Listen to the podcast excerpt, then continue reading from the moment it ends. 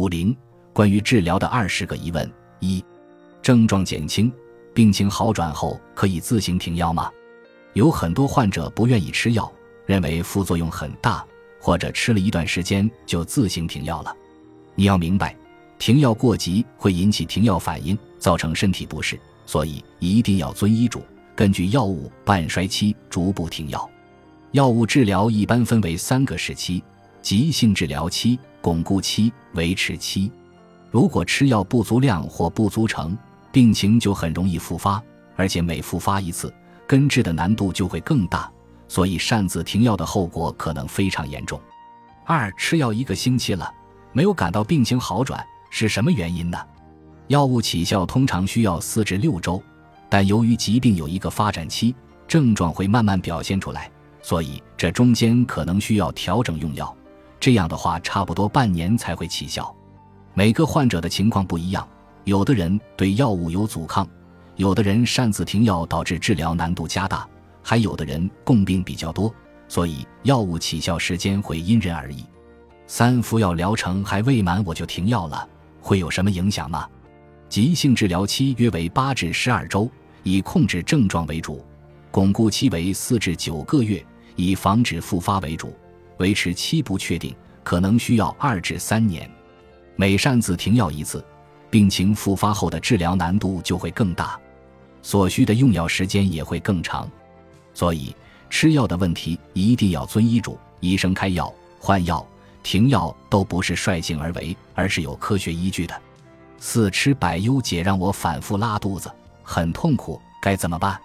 有的患者吃百优解确实会有这样的肠胃副作用，你可以跟你的主治医生商量一下，看看是否可用其他药物来减轻这种副作用或者换药。五能帮我推荐治疗抑郁症的药物吗？抑郁症药物是不能随便推荐也不能随便吃的，必须在医生做出诊断后根据处方服药。世上没有什么万能药，对症才是关键。六，我以前吃小剂量的安眠药就可以入睡了，但抑郁症复发后睡眠变得更糟糕了。吃原来剂量的安眠药已根本无法入睡，要大剂量才行。请问我该怎么办？有些抗抑郁药物确实有让人睡眠时间减少的副作用，具体药量该怎么调整，你需要跟你的主治医生商量，因为可能涉及联合用药，也要根据你的病史与目前的病情做出判断。七，抑郁症会导致男性患者阳痿吗？得抑郁症后，去甲肾上腺素和多巴胺水平的降低会导致男性患者性欲下降、自信心受损，时间一长就可能会造成男性阳痿。有些抗抑郁药物的副作用也有可能造成男性阳痿，所以阳痿易与抑郁症并发。但作为患者，应该相信，无论是阳痿还是抑郁症。都可以通过科学的治疗来改善，从而重建信心，缓解抑郁。作为患者家属，应该给予患者鼓励和信心，这有助于减轻患者的忧虑和抑郁情绪。八，得了抑郁症后需要定期复查吗？还是等在出现症状后才复查？治愈后应该去医院复诊一次，先把自己的情况详细告诉医生，然后跟医生商量具体多长时间复查一次。以及采取什么预防策略？九，为什么有的患者会突然陷入抑郁情绪，病情复发前没有任何征兆？在这种情况下，患者和他周围的人可以做些什么呢？患者的病情一般不会突然复发，大多数情况下都是受到了一些刺激因素的影响，有可能是由于负性思维模式未被纠正，心理状态没有得到改善。此时，患者需要先自行判断是不是复发了。有抑郁情绪是正常的，但如果超过两周仍无法改善，就要去医院复诊。在这两周时间里，患者可以从多个方面进行自我调整，比如运动、找亲近的人寻求支持，或者找心理咨询师进行疏导。十，我夜间感觉不到困意是怎么回事？感受不到困意有多种原因，可能是白天睡多了，可能是躁狂向睡眠减少。也可能是药物的副作用或者焦虑所致，要根据自己的情况分析原因，找到解决的办法。十一，抑郁症会影响人的外貌，让人变丑吗？抑郁症对人的外貌的影响是可能存在的，主要表现为躯体症状和心理症状对外貌的影响。躯体方面，抑郁容易导致失眠，继而可能出现黑眼圈、眼袋、痤疮等。心理方面，心情常常低落会影响人的精神面貌，让人看起来无精打采。十二内向性格的人更容易得抑郁症吗？不一定。抑郁症是由多种原因导致的，只能说在内向与外向性格的维度上。内向的人可能比外向的人更容易得抑郁症，因为内向的人可能不善社交，朋友少，情绪不外显，积压在心里，久而久之，患上神经症性抑郁的概率就更大。神经症性抑郁主要由社会心理因素引起，也往往与患者的个性偏离有关。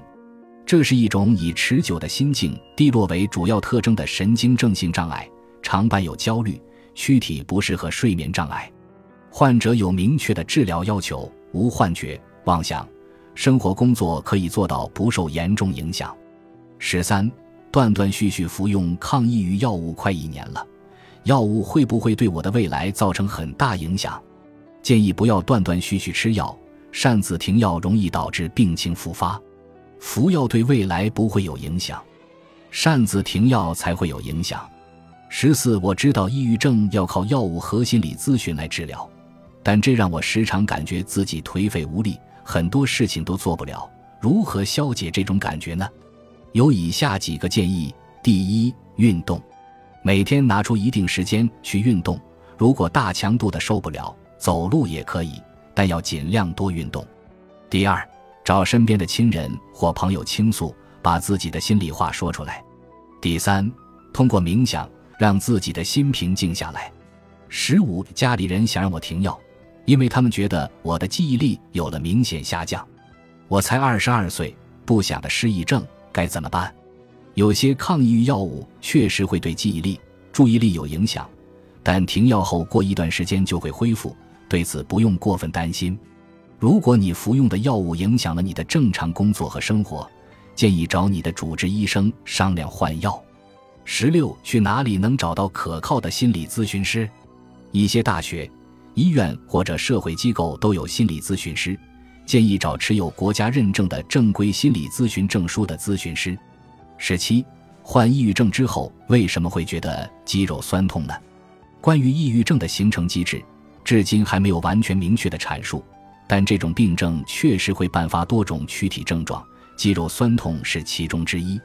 十八，孩子总说自己抑郁，是不是为了不上学装病？很多家长都用自己的思维定式判断别人，想当然的认为小孩子怎么可能得抑郁症？但中国儿童自杀报告表明，中国的儿童自杀率位居世界第一。家长一定要意识到，如果孩子说自己抑郁了，可能是在向你们求救。这时候，家长应该做的是，一要善于倾听。在孩子向你表达了抑郁情绪后，你应该问他：“告诉我那是什么感觉？”而不是不可能，你还这么小，怎么可能抑郁？二、安静陪伴，父母不以为然的态度会加剧孩子的恐惧心理。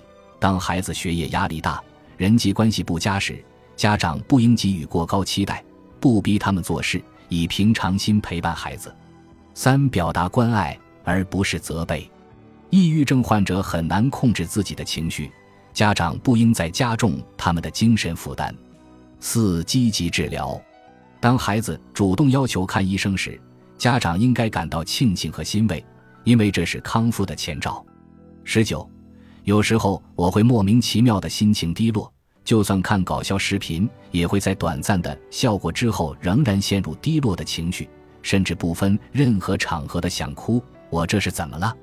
这是抑郁症导致的心境低落的典型表现。服药是最快速的治疗方法。后期可自行进行的调节活动包括运动、戒烟戒酒以及调整认知和放松身心等。二十确诊抑郁症后，应该继续坚持上班还是请病假？如果患上的是中重度抑郁症，就不建议继续工作了；如果是轻度的，可以适度工作。要根据自己的身体状态安排好日常事务，避免对情绪造成二次伤害。如果行动力较弱，就不要强迫自己做什么，等行动力改善后，可以每天做适量运动，看书、看电影或学点什么。